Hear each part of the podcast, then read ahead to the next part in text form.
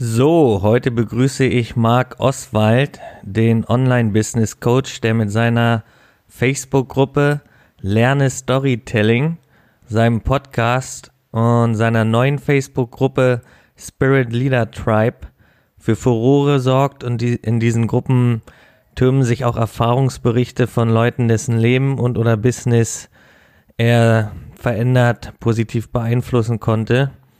Und ich steige direkt ein mit der Frage, wie seine Anfänge im Vergleich zu dem, was er heute hat, waren.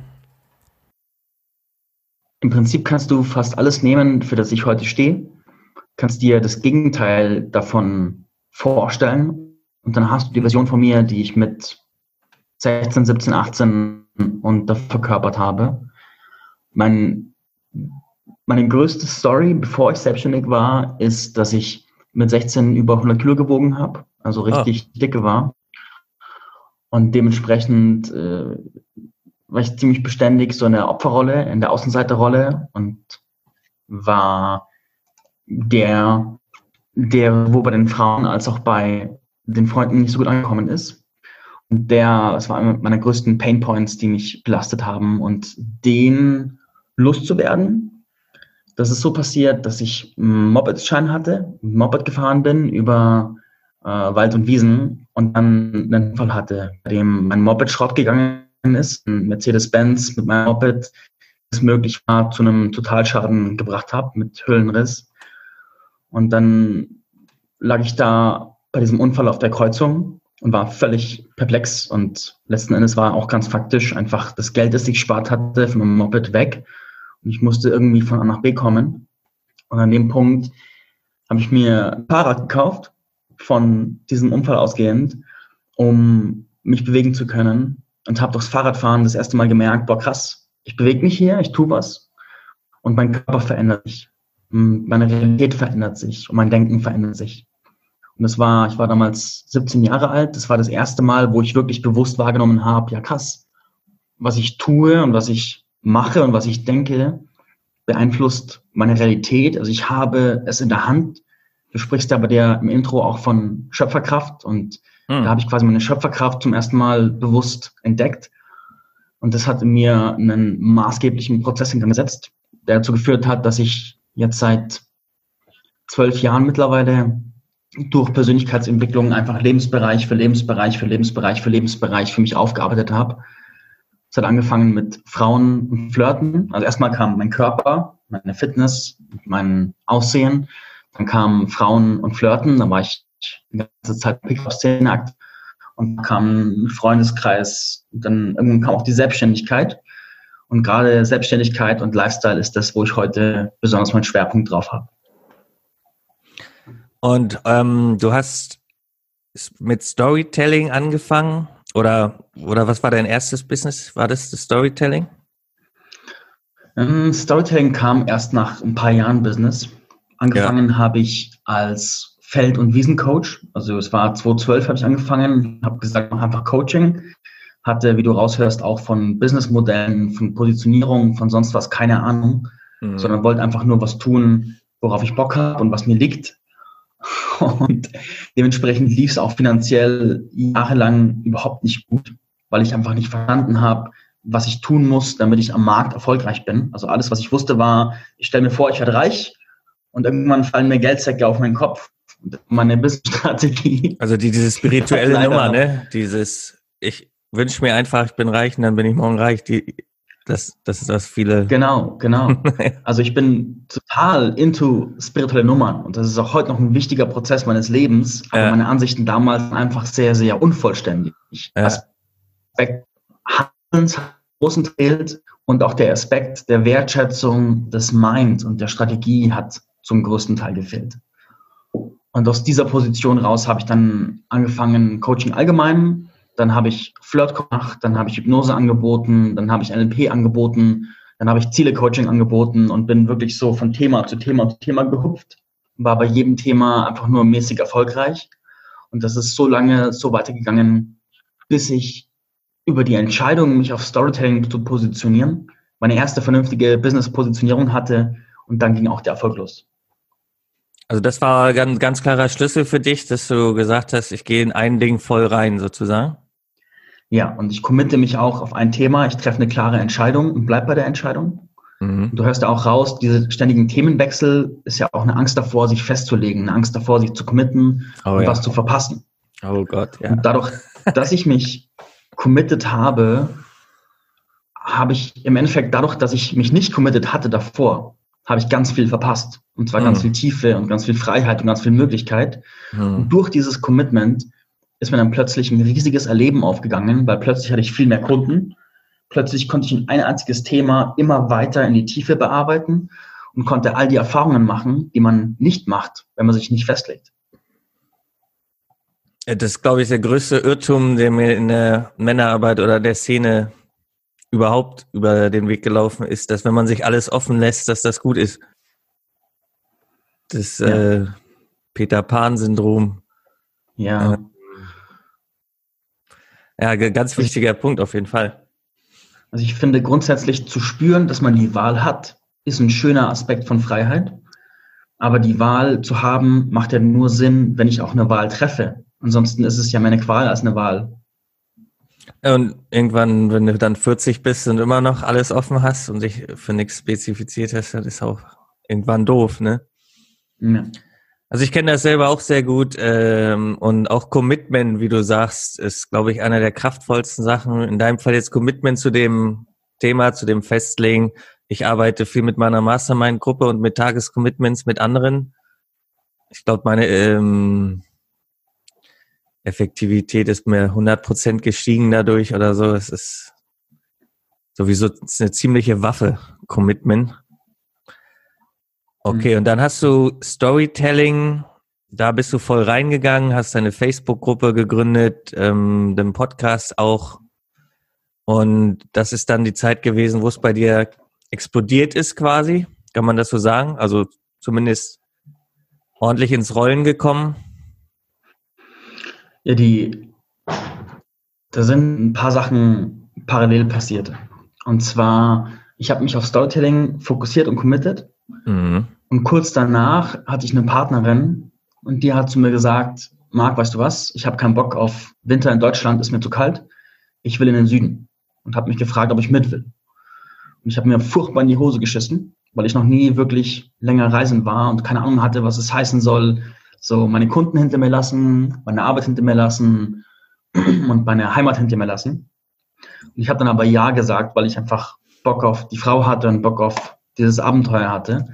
Und da habe auf Basis dieser Entscheidung auch die Entscheidung treffen müssen, mein Business zu digitalisieren. Weil wenn ich dann in Spanien bin, kann ich schlecht live arbeiten. Und diese zwei Entscheidungen, digitalisieren und Fokus auf Storytelling, haben dann diesen krassen Veränderungsprozess in Gang gebracht. Was ich dann gemacht habe, ich bin verreist, habe meinen ganzen Fokus auf Online gelegt und habe dann auch online eine Community gegründet. Und ich hatte von Anfang an den ganz klaren Fokus darauf, diese den Menschen, die drin sind, dient und sie weiterbringt. Und das war zu dem Zeitpunkt, ich habe die vor drei, vier, drei, vier, dreieinhalb, sowas Jahren gegründet. Und zu dem Zeitpunkt gab es so gut wie keine Communities im Persönlichkeitsentwicklungsbereich, wo es wirklich um Leute ging. Und dementsprechend ist die rapide explodiert. Und es war dann der Anfang davon, dass es wirklich lief. Mhm. Und ich nehme an, da kamen dann auch noch andere Höhen für dich dazu. Also da, zu dem Zeitpunkt war das Festlegen ja schon vom Tisch. Also das war quasi der Start für dich, dass du dich festgelegt hast und äh, dadurch, dass du nach Spanien gegangen bist, auch noch digitalisiert hast, was natürlich kraftvoll ist zu den Zeiten des Internets, ist ja unglaublich, was man im Internet alles erreichen kann und wie schnell. Mhm. Und dann kam doch, äh, dann kann, kann ich mir vorstellen, noch andere Höhen, die du, denen du begegnen musstest. Mengenweise. also mengenweise. Die, ich sage immer gerne, Selbstständigkeit zwingt uns in ganz vielen Aspekten wirklich erwachsen zu werden, mhm. weil wir, ich, hab, ich war früher angestellt, ich war im öffentlichen Dienst. Und wenn man angestellt ist, dann gibt es ganz viele Aspekte des Lebens, die für einen geregelt werden. Beispielsweise, man bekommt immer zum ersten sein Geld im Normalfall. Mhm. Und wenn das Geld irgendwie mal leer ist am 20., dann weiß man, ja, kein Problem, in zehn Tagen ist es wieder da. Und das ist was, das hat man als Selbstständiger in der Regel, vor allem anfangs, erstmal nicht, weil Geld ist dann da, wenn man Geld verdient. Wenn man kein Geld verdient, ist kein Geld da. Oder Steuern ist ein schönes Beispiel. Als Angestellter werden die Steuern wegverrechnet und du kannst, du hast die Option, eine Steuererklärung zu machen, musst es auch nicht. Als Selbstständiger, wenn du dich vor Zahlen und Speck hätte das irgendwann mies Füße und du kannst richtig draufzahlen oder auch echt Probleme bekommen. Und dann Commitment und Verantwortung Menschen gegenüber. Wenn du, sag ich mal, jeder von uns kennt Erlebnisse, wo er vielleicht nicht zuverlässig war gegenüber Menschen.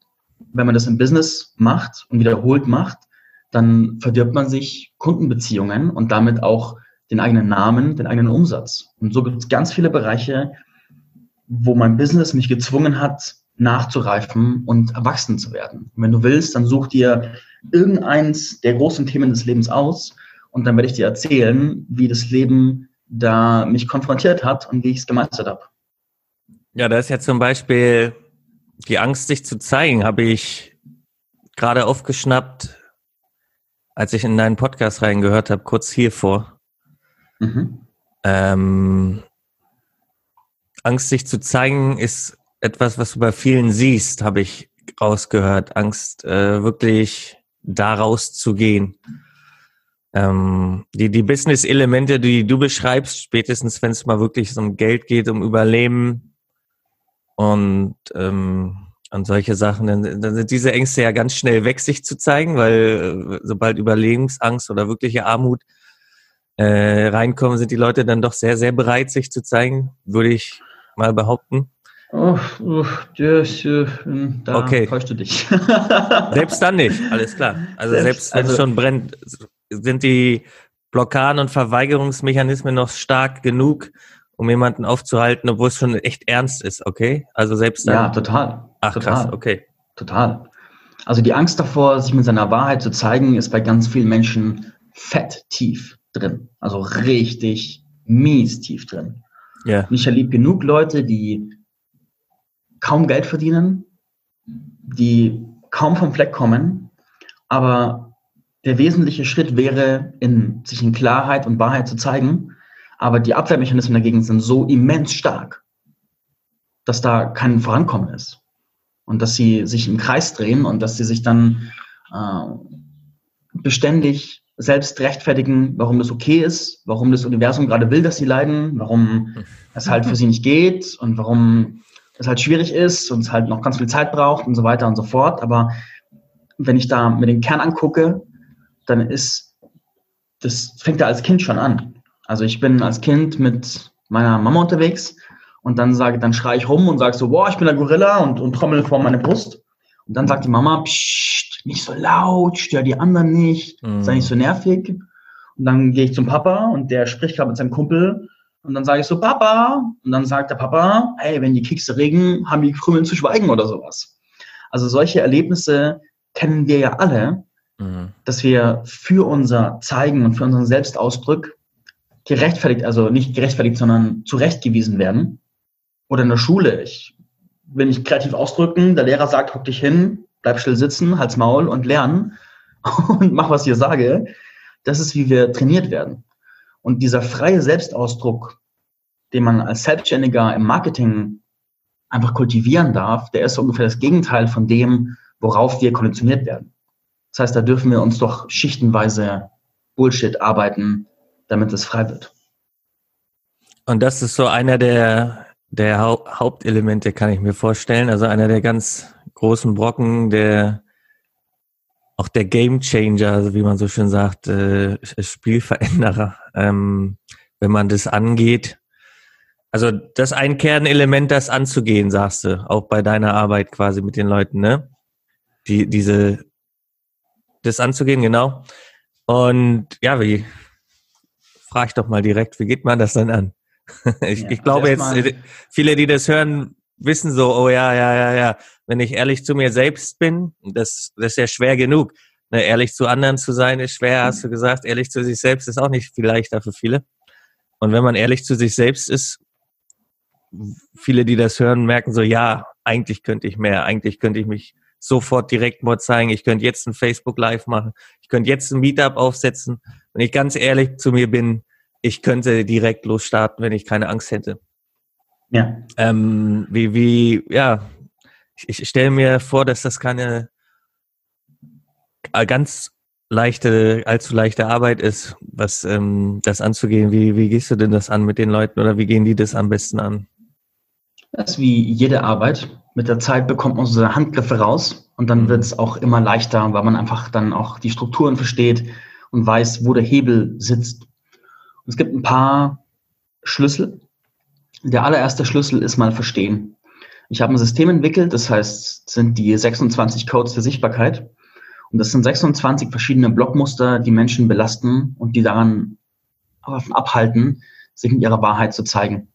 Und das ist einer meiner Schritte, die ich zur Verfügung habe als Werkzeug, ist mit den Leuten diese 26 Blocks durchzugehen, beziehungsweise sie die durchgehen zu lassen, damit sie einfach wahrnehmen können, boah, krass, ja klar, ich habe den, ich will es jedem recht machen oder ich habe den Code und, und fühle mich nicht groß genug dazu, äh, meine Wahrheit zu sprechen oder ich mache alles, was ich so kann und weiß im Nachhinein kleiner, als es war oder ich mache meine Wirkung klein oder oder oder oder oder ich dämpfe meine Intensität oder ich glaube, dass mein Thema nicht wichtig genug ist oder ich nicht speziell genug bin oder oder oder. Oder hier Perfektionismus. Ich muss es zu 100% perfekt machen, bevor ich es rausgebe. Ja. Ist auch einer von denen, nehme ich an. Genau, okay. ganz genau. Ja. Und wenn ich die sehe, also um ehrlich zu mir selbst zu sein, das erfordert ja mich selbst und mich selbst, indem ich Modelle und Worte habe, um mich selbst wahrzunehmen. Weil wenn ich keine Modelle habe, dann sage ich halt, ich kann es halt nicht, ich kann mich nicht zeigen, aber ich kann nicht erklären, warum. Weil, warum kannst du nicht zeigen? Keine Ahnung, läuft irgendwie nicht. Wenn ich aber diese Codes zum Beispiel sehe, dann kann ich sagen, ja krass, ich kann mich nicht zeigen, weil ich habe Schiss davor, dass ich damit meine Familie offende. Oder dass jemand in die Ecke kommt und mir eine Keule auf die Decke schlägt. Oder, oder, oder. Und das präziser zu sehen, ist schon mal ein großer Schritt, weil Verstehen ist Macht. Wenn du was verstehst, dann kannst du es ganz anders bearbeiten, wie wenn es einfach nur ein vages Problem ist. Mhm. Das ist ein Schritt. Ein weiterer Schritt ist die Frage, ich nehme mal Geld als Metapher. Ich habe lange Zeit fette Probleme gehabt, damit Geld zu verdienen und Geld zu behalten und hatte immer finanziellen Struggle. Also keine Ahnung, 15 Euro auf dem Konto und Stress damit, dass das Geld nicht langt oder so. Ein großer Block, den ich entdeckt habe, neben vielen dann ist der die Frage, wie stelle ich vor, dass es ist, wenn ich viel Geld verdiene. Und ich habe erst gestern eine Seminarteilnehmerin gehabt, gefragt, ja, sag mal, wenn du dein Geld verdienst, ist das Leben dann?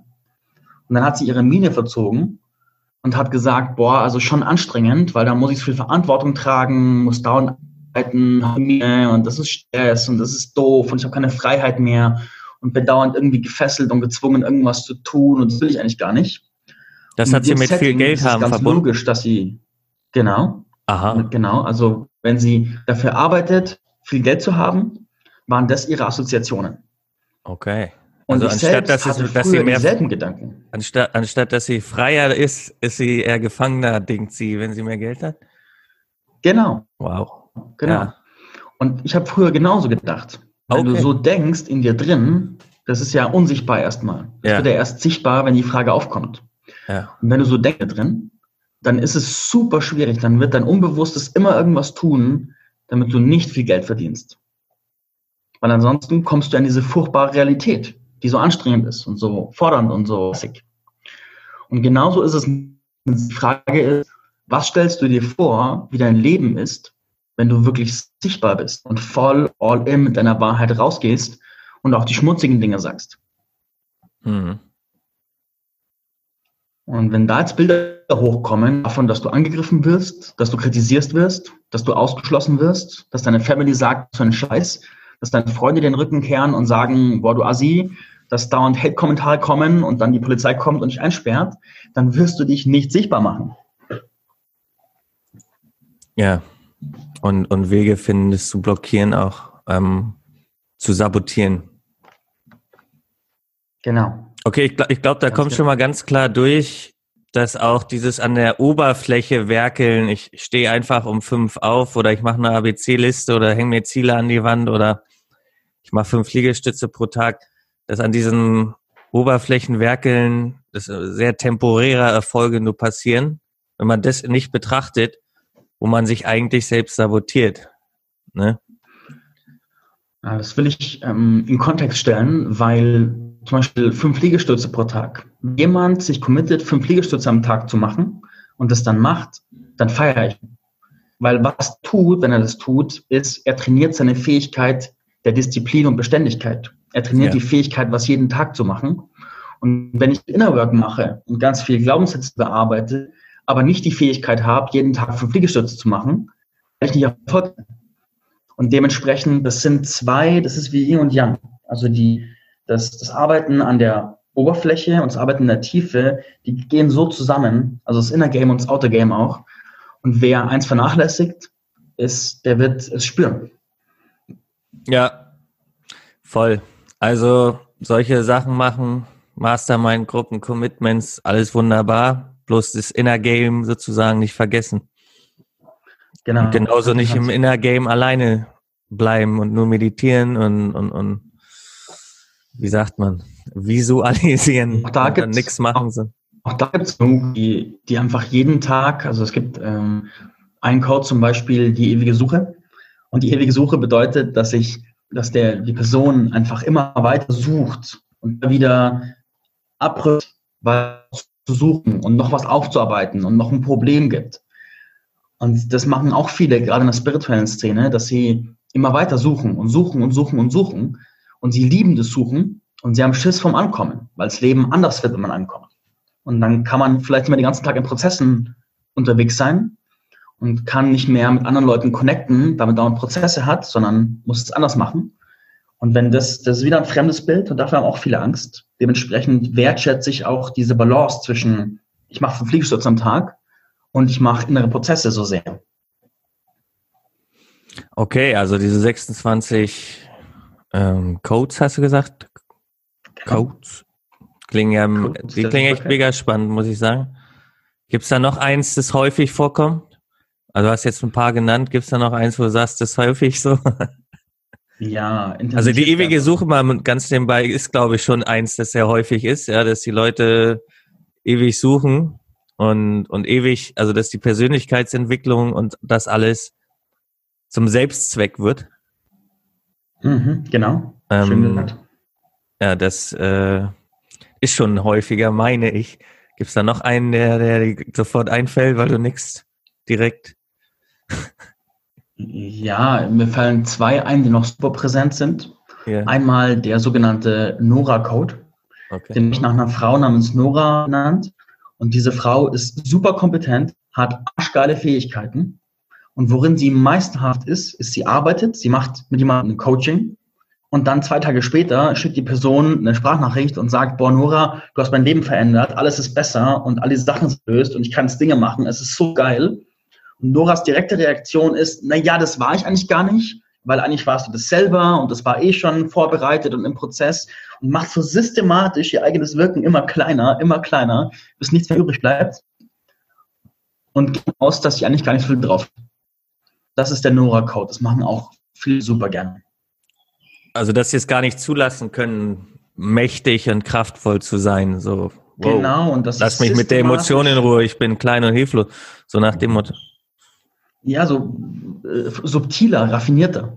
Ja, Also insofern raffiniert, dass sie sagt, dass sie, also die Reaktion ist sozusagen, naja, der Grund, warum unser Coaching so geil war, ist, dass du so ein toller Klient bist. Ich bin als Coach nicht so toll, aber ich habe Glück gehabt, dass du als mein Coachie so, so fähig bist und dich so entwickelst. Und Mhm. diese Art, wenn ich, wenn ich dich dabei wertschätze, dann wirkt es ja positiv sozusagen und deswegen ist es subtiler. Also da ist die, diese Opferhaltung dahinter ist sehr gut versteckt. ja. Okay, Ja, das und war der Nora-Code und der, genau, der andere. Äh, Zweite sind die sogenannten Intensitätsdämpfer. Und da Praxisbeispiel, ein kleiner Junge spielt Fußball Und nach eineinhalb Stunden Training sind seine Freunde alle erschöpft und sagen, boah, jetzt Pause, jetzt ein Bier, jetzt irgendwas. Und eigentlich will der Junge noch fünf Stunden weiterspielen und sagt, weiter hier, Fußball spielen, Training, komm, vorwärts, Gas geben, zocken, ich hab Bock. Und dann kommen seine Kumpels und sagen, ja komm, sei nicht so anstrengend, sei nicht so stressig, wir wollen jetzt chillen. Und der Junge, okay, mich mit vollem Herzen ausdrücke, dann bin ich zu viel für andere Menschen. Also dämpfe ich mich auf das Level Feldes. Und das ist was, das haben auch super viele Menschen, dass sie ihre eigenen Fähigkeiten, ihr eigenes Potenzial auf ein Level dämpfen, das sozial verträglich ist mit ihrem direkten Umfeld. Und dementsprechend ganz viel verschenken von dem, was möglich wäre und auch nicht in eine Führungsrolle gehen. Okay, das ist ein krasser Punkt. Ich glaube, äh, dass, dass das auch viel mehr Leute betrifft, als man jetzt vielleicht denkt. Und zwar alle, würde ich sagen, dass, dass wir uns, wenn wir, dass, dass wir uns runterfahren, um nicht zu viel zu sein. Genau. Äh, für unsere Umgebung, für die Gesellschaft, Familie, Freunde. das, das klingt nach einem, nach, einem, nach einem echten Schwergewicht, also nach etwas, was viele betrifft und äußerst konsequenzreich ist, würde ich denken. Ja. Manchmal den Code arbeite, dann nenne ich dann die Workshops dazu auch gerne, finde deine Intensitätsdämpfer, weil die auch so, es ist erstens, erstens es ist ein griffiger Name mit viel und zweitens ist der auch so präsent. Also es gibt wenig Leute, die den Intensitätsdämpfer nicht haben. Und wenn man ihn, oft ist es auch so, man überwindet seine Intensitätsdämpfer in seiner bestehenden Szene. Also du bist in deiner Familie und dann überwindest du sie und sprichst offen über Männlichkeit, Persönlichkeitsentwicklung. Und dann kommst du in ein neues Umfeld rein. Und dann darfst du angucken, weil jedes Umfeld hat gewisse soziale Codes. Und Intensitätsdämpfer auflösen bedeutet, ich emanzipiere mich von den Codes. Und also so viele Leute, die zum Beispiel, du machst ein Training irgendwo. Und dann gibt es um diesen Trainer eine gewisse, eine gewisse Community. Und jede dieser Communities hat ein gewisses Level, wie großartig darfst du sein. Und als Praxisbeispiel in der spirituellen Szene, wenn du da kommst und sagst, richtig große Ziele, ich will das und das und das und das und das erreichen, kommt garantiert jemand vorbei und sagt, ja, aber ich glaube, da spricht dein Ego. Oh. Und bevor du jetzt deine Ziele erreichen gehst, müssen wir jetzt dein Ego klein machen und am besten noch töten und zerstören, damit du genauso wie wir rumhängen, meditieren und nichts tun kannst, weil dann bist du nämlich weise. Mhm. Und das ist so ein Praxisbeispiel davon, wie es soziale Codes gibt. Und Intensitätsdämpfer lösen heißt in dem Moment zu sagen, nö, ich gehe jetzt meinen Weg und ich bin bereit, Ziele zu verfolgen. Punkt. Aber auch, auch krass. Also ich, ich hatte jetzt zum Beispiel das ein, ein Umfeld, was nicht mehr zu einem passt, zum Beispiel im, im Sinn von lass mal deine komischen Ideen und geh mit uns ein Trinken, dieses typische, mein alte Kleinstadt oder so, weißt du? Ähm, mhm. Das hatte ich jetzt assoziiert, jetzt hast du völlig berechtigterweise, ähm, auch wenn man schon in Kreisen geht, wo die Leute schon offener sind an sich, ich sag mal, arbeiten oder ihr, ihr Ego überkommen wollen, was weiß ich. Also dass auch selbst in diesen Kreisen immer noch kollektive Intensitätsdämpfer auch da noch zu finden sind und auch, dass man da weiterhin wach bleiben muss quasi. Ja, ja. Und das ist auch so, wenn man in eine neue Szene reinkommt, dann neigt man dazu, diese neue Szene zu hypen und zu sagen, die haben es verstanden, die checken es. Mhm. Und dann aber zu sehen, dass die meisten, also ich kenne jetzt noch keine Szene, wo ich sagen würde, die haben die umfassende Wahrheit. Und jeder hat so ihre Qualitäten und jeder hat so das, was sie halt übersieht und nicht sieht. Und der höchste Maßstab ist letzten Endes deine innere Wahrheit. Und deine innere Wahrheit wird im Laufe der Entwicklung von deiner Szene abweichen. Und da in dem Moment erzeugst du auch Reibung dadurch. Weil wenn du, keine Ahnung, ich habe mal eine Zeit lang gearbeitet mit ganz vielen Coaches von The Work of Byron Katie. Und einer der Memes dieser Szene ist, dass jeder Gedanke einfach geworkt wird. Und dann, immer wenn was nicht passt, wird geworkt. Und immer wenn man zu viel will, wird geworkt. Und da wird so viel geworkt, dass die Leute zum Beispiel ganz oft vergessen, ihren Körper zu beachten, weil alles so mental passiert. Und da gibt es die mentale Ebene als Königin und der Körper, die körperliche Ebene, die Sexualität und die energetische Ebene sind so Knechte. Und das ist eine total krasse Limitierung dieser Szene. Und etwas zu wollen, ist in der Szene auch verpönt. Also wenn du sagst, ich will Geld verdienen, dann kommt jemand und sagt, das musst du worken, so ungefähr. Also übertrieben gesagt. Und damit limitiert sich diese Szene massiv, massiv selber. Aber innerhalb dieser Szene ist es schwer zu erkennen, weil es ja gut ist sozusagen. Kenne ich, kenne ich, kenne ich. Aus, aus äh, der Berliner Szene gibt es gewisse Kreise, wo, wo die Subjektivität ein bisschen überstrapaziert wird. So alles, was ich sage, ist nur in meiner Welt. Mhm. Und dann kommt man zu gar keinem Konsens mehr, weil alles subjektiv ist. Und dann, ja. dann ist man wirklich irgendwann abgedriftet, mentale Konzepte und kriegt nichts mehr gebacken, weil man zu, ich, ja, ich weiß, was du meinst. Mhm. Okay, Identitätsdämpfer sind eher ein absolutes Intensitätsdämpfer. Int äh, richtig. Intensitätsdämpfer. Das ist, äh, das ist ein dicker Fisch, würde ich auch, das unterschreibe ich sofort. Macht für mich auch absolut Sinn. Und einer dieser 26, ich nehme an, Leute haben nicht nur einen von diesen 26, wenn die, äh, nee. Im Gegenteil. Äh, bis hin zu 26 wahrscheinlich. Ja. Korrekt. Ähm, und und ähm, sich bewusst zu machen, okay, das ist mein Muster.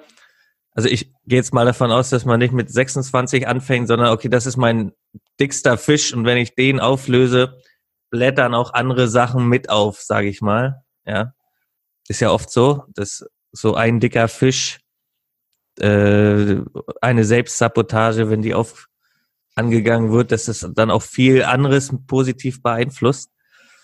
So, ich gehe also davon aus, dass man sich seinen größten nimmt und sich erstmal klar darüber wird, was ich habe.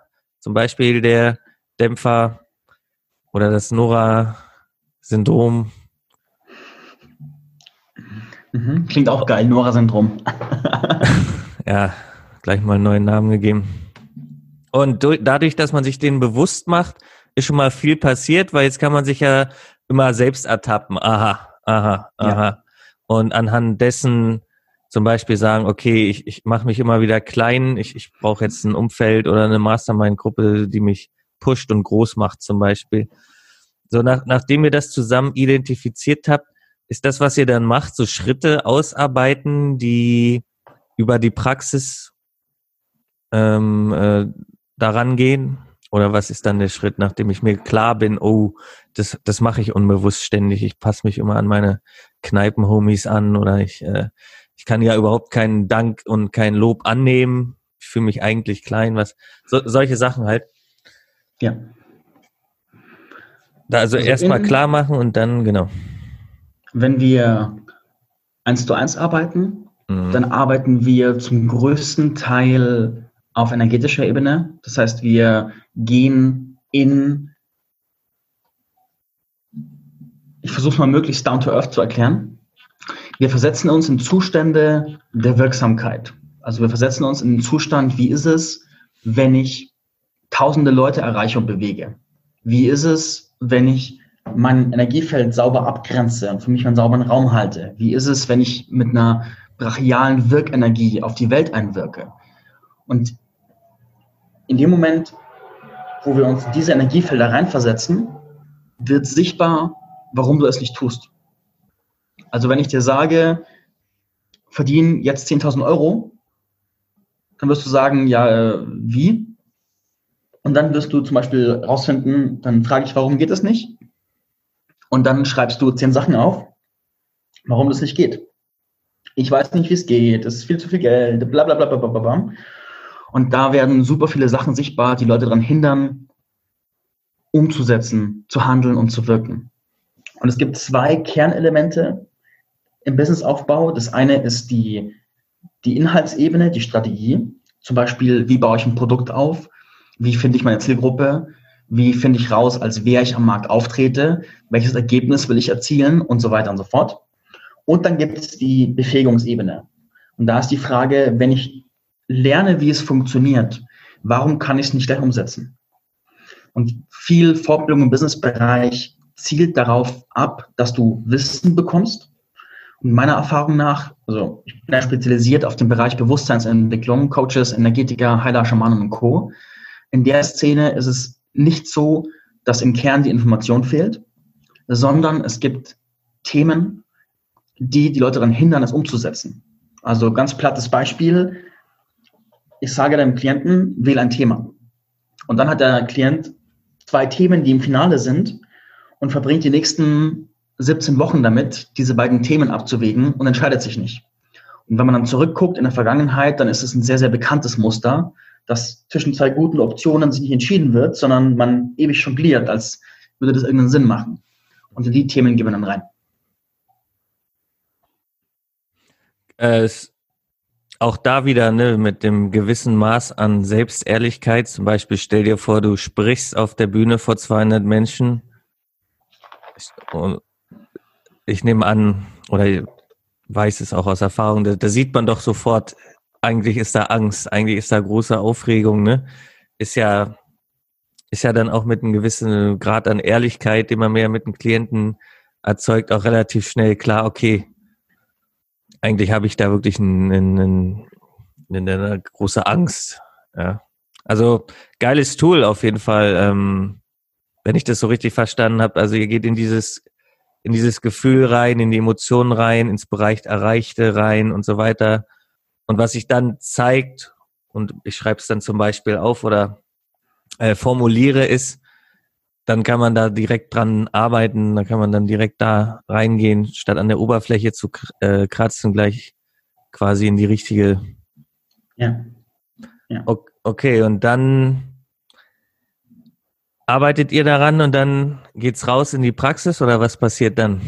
Ja, also Umsetzung ist ein super wichtiger Part. Ja. Weil ohne Umsetzung keine Bewegung. Mhm.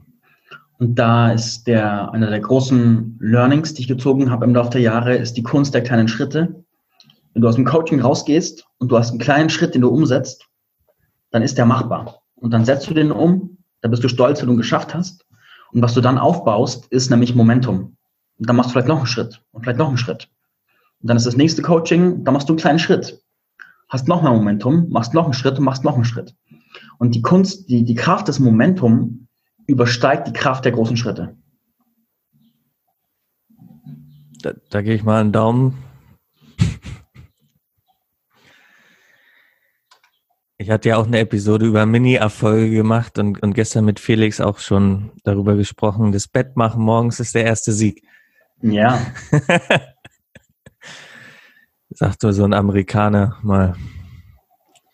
Okay, Mini-Erfolge, um Momentum aufzubauen über große Schritte, ähm, kann, kann man nicht oft genug unterstreichen, äh, auch um, ich sag mal, gewisse Illusionen abzubauen, die ja auch irgendwie da sind. Und wenn man dann die ersten Schritte und die ersten Momentum hat, ist ja auch viel an Illusionen weg, von wegen, das ist schlimm oder schwer oder ja. Es ist ja relativ schnell passiert dann, das ist auch dieses man, man geht dem Löwen entgegen und es ist ein Kätzchen-Prinzip quasi. Ja. Bei dir auf Facebook sehe ich immer wieder, du, du teilst sehr viele Erfolgsstories auch, sehr viele äh, Leute, denen du wirklich hilfst. Also ich habe den Eindruck, dass wirklich deine Mission, mit denen äh, da reinzugehen in ihre Hemmung und Themen generell jetzt und äh, zu sehen, wie sie das überkommen. Du hast hier zum Beispiel geschrieben, es fühlt sich manchmal wie väterlicher Stolz an. ja? Genau. Ähm, erstmal, sehe ich das richtig, dass, dass sehr viele Frauen zu dir kommen oder ist das jetzt ein subjektiver Eindruck? Nee. Das ist korrekt. Ich habe 95 Prozent Frauen als Kunden. Wow. Warum glaubst du, ist das so? Diese Frage habe ich mir schon sehr, sehr oft gestellt über die letzten Jahre. Und es gibt ein paar, es gibt ein paar Schichten, es gibt verschiedene Schichten von Antworten. Ja. Die erste Antwortschicht ist, dass die Art und Weise, wie ich kommuniziere und die Art und Weise, wie ich wirke und bin, vor allem auf Frauen sehr anziehend wirkt. Mhm. Und ähm, Männer betrachten das, viele Männer betrachten das in einem anderen Filter. Also es gibt einige Männer, die das total abfeiern und sagen, wow, total genial, will ich auch. Und es gibt viele, denen das auf irgendeine Art und Weise noch suspekt ist. Also so nicht ganz geheuer, irgendwie noch nicht ganz griffig, verständlich, irgendwas, irgendwas fehlt da noch. Das ist ein großer Punkt. Oder vielleicht sogar auch der, der größte Punkt von allen. Mhm. Und das zweite ist, die Zahl meiner Männerkunden wächst. Und ich mache mm, mit mir selber die letzten Jahre, ich habe viel, viel Arbeit an meiner Männlichkeit gemacht. Also zum Beispiel so Vaterarbeit, äh, Familien aufstellen, Ahnenarbeit, mit dem Vater in Urlaub fahren, mit meiner Männlichkeit beschäftigen, das innere Tier kultivieren, meine Wut kultivieren. Also all diese Dinge, der, diese Aspekte der Männerarbeit. Mhm. Habe ich viel gemacht in den letzten Jahren. Und da, das führt langsam zu einer Punkt dahingehend, dass mehr Männer zu mir kommen. Aber es ist nicht so, dass es schon ein fetter Strom wäre, sondern es ist eher noch so ein, so ein Bach. Ja, ja. Ja, spannend zu hören, dass du da auch äh, die, diese Männerarbeit hattest und, und Ahnenarbeit. Ähm, war, war das nochmal was Großes für dich, das aufzuarbeiten und mit den Eltern und so? Ich mache jetzt seit äh, 17, 29, seit zwölf Jahren Persönlichkeitsentwicklung. Ja. Und da kam es immer wieder in neuen Schichten und es waren mehrere wirklich, also einmal zum Beispiel meine Oma ist gestorben mhm. und Haus hier meiner Familie mal Bilder ausgepackt und meine Ahnenlinien so auf dem Tisch aufgestellt quasi. Und das so einfach hat wie ein Shift gemacht. Und einen Monat später habe ich zum ersten Mal ernst Geld verdient. Also das zum Beispiel ist passiert. Oder dann habe ich festgestellt, da habe ich meine Schwitzhütte gehabt bei einem Schamanen. Und dort in der Schwitzhütte. Darfst du den Namen nennen? Vielleicht kennen wir den ja beide. Darfst du den? Ähm, Matthias Eckert heißt er. Okay, weiß ich jetzt nicht. Ja, okay, Schwitzhütte ja, beim Schaman. Ja, und dort ist dann in der Hütte, sind plötzlich meine männlichen Ahnen super präsent geworden. Und ich hatte davor schon so viel aufgearbeitet, aber da war immer noch wie, wie ein, immer noch nicht, es war noch nicht frei, es war immer noch belegt. Und dort in der Hütte habe ich dann gesagt, hey, ich bitte jetzt darum, dass ich endlich den ganzen Scheiß meiner Ahnen loslassen kann, einfach mein Ding machen kann. Und das war wie eine Ablösung. Und nach der Ablösung kam kurz danach die nächste große Schicht meiner Durchbrüche. Also ich habe mehrere Erlebnisse, wo ich Ahnenarbeit gemacht habe, wo kurz darauf physisch größere Erfolge gefolgt sind und Aufstiege. Wow. Und ich das ist krasse. Bitte, sag. Ich habe auch äh, einige krasse finanzielle Muster mitbekommen. Also zum Beispiel war Geld war bei mir immer so, Geld kam rein, Geld ging raus. Geld kam rein, Geld ging raus. Geld kam rein, Geld ging ja. raus. Immer wieder, immer wieder. Und ich habe es überhaupt nicht auf die Reihe bekommen. Und da habe ich auch, ich habe über fast drei Jahre habe ich wirklich regelmäßig Money Mindset Arbeit gemacht und Kurse gemacht und mir gelernt und Coachings gemacht und Zeug, um da vorwärts zu kommen. Und unter anderem habe ich da auch solche Ablösungen gemacht aus der Anlinie. Und ich habe mitbekommen, dass Verwandte von mir, die auch eigene Geschäfte gestartet haben, gescheitert sind und dieselben Probleme hatte, hatten, wie ich sie hatte. Und ich konnte die Probleme lösen, indem ich diese Anarbeit gemacht habe. Aber wer diese Anarbeit nicht kennt und da einfach in diesen Mustern feststeckt, der hat eine schwere Zeit. Weil dann klappen die Dinge nicht. Man kann gar nicht erklären, warum sie nicht klappen. Ja, in der, aus spiritueller Sicht könnte man sagen, das ist die Ahnenreihe in psychologischer Sicht existiert es durchaus auch, also die Weitergabe von Mustern anpassen an die Muster von Vati und Mutti, um zu überleben. Und die wiederum haben ihre Muster von den Großeltern und die von deren. Viele Wobei sagen ja auch. Die finanziellen Muster meiner Eltern wiederum sind stabil. Also es ist keine Direktübertragung. Ach so. da muss ich kurz drüber nachdenken. Äh, Okay, also es, okay, das würde dem widersprechen. Das würde dann heißen, du meinst es eher aus spiritueller Sicht sozusagen, dass es in der Ahnenreihe steckt. Und ich habe jetzt zum Beispiel, kenne ich jemanden, der hatte sich die, die Bilder von den Ahnen an die, an die Wand gehangen. Du hast gesagt, du hast sie auf den Tisch gepackt. Äh, das, das ist ja schon mal eine Sache, dass man sich die ja eigentlich die Historie anschaut und wer waren meine Eltern wirklich, da mal anzufangen, was hatten die eigentlich für eine Kindheit und, und meine Großeltern Zum Beispiel war meine Oma für mich immer eine Oma, ne? Mhm. Und als, äh, als sie mir erzählt hat, wie sie äh, als kleines Mädchen durch Dresden gefahren ist und Zerstörung und Tod und Leichen gesehen hat und so, ach Mensch, das ist ja nicht nur eine Oma, sondern ein Mensch mit einer Geschichte und ja. Tragik und so. Da hatte ich erst, als ich Richtung Erwachsenenalter ging, äh, zugelassen, das Bild, dass meine Oma ein Mensch ist mit einer Geschichte und ja. mal ein Kind war und so weiter. So, also sich bewusst machen und ich glaube, Biografiearbeit heißt das. Da, da mal reinzugehen, zählt sicherlich zur Ahnenarbeit. Gibt es da noch Elemente außer die, die, dieses äh, Recherchieren? Ja, systemisches Aufstellen. Okay. Und es gibt Leute, die sind spezialisiert auf Ahnenarbeit. Und da habe ich mit zweien gearbeitet. Da sind wir dann quasi in, mit der einen bin ich in einer Art Trance-Reise zu den Ahnen gereist und die andere hat äh, ohne meine aktive Beteiligung gearbeitet. Also meine Aufgabe war es zu ruhen und dann ist der Prozess passiert. Oh ja. Also es gibt zum Beispiel auch eine, eine ehemalige Kundin von mir, die Ilka Svenja Jörg. Die habe ich dann auch gebucht für die Ahnenarbeit.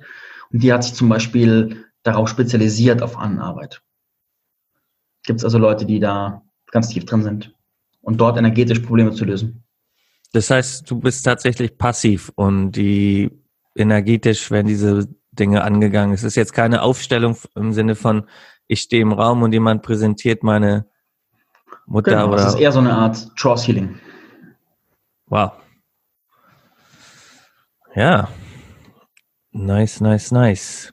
Jetzt hast du die Gruppe Spirit Leader Tribe gegründet. Kann man sagen, dass Storytelling, lerne Storytelling war ja, ich glaube, du hast gesagt, vor vier Jahren angefangen. Habe ich das richtig? Ja. Drei oder vier, ich bin nicht ganz sicher. Okay.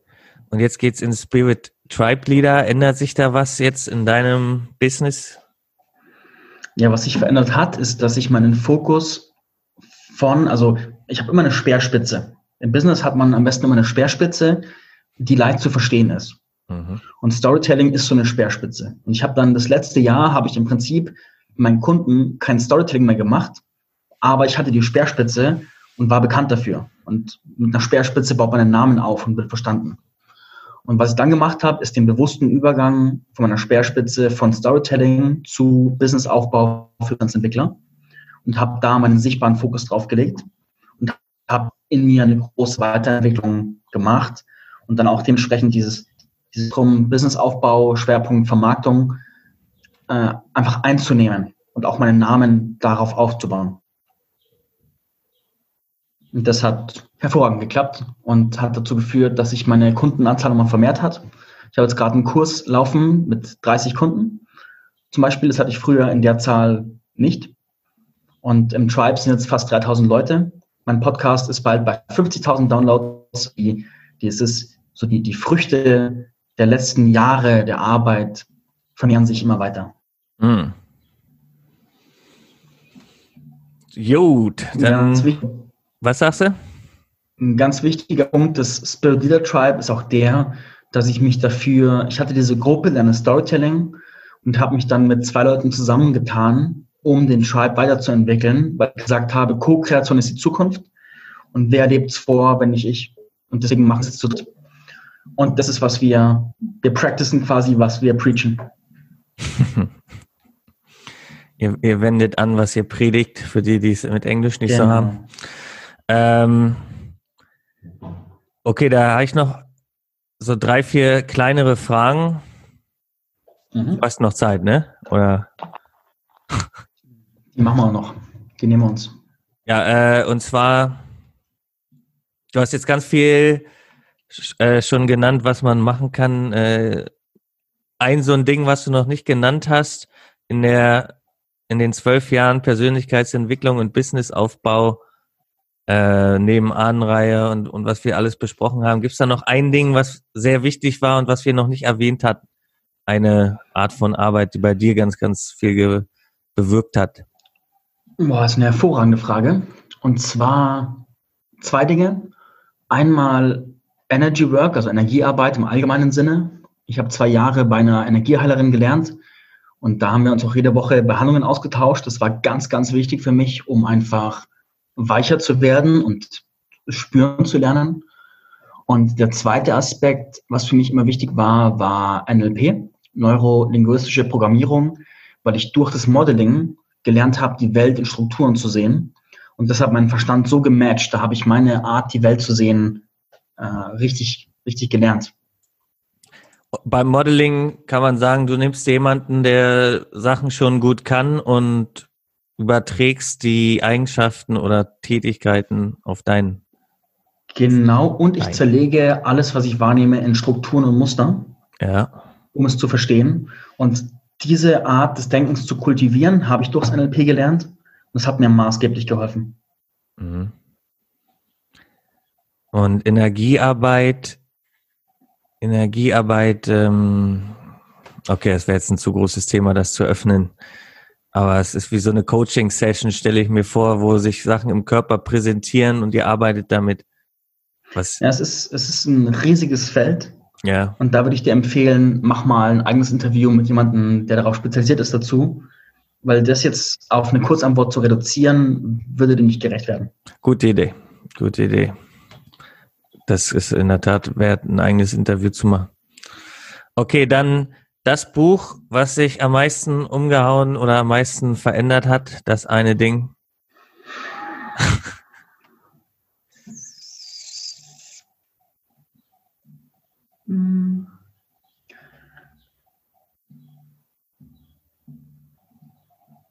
Jack London, der Seewolf.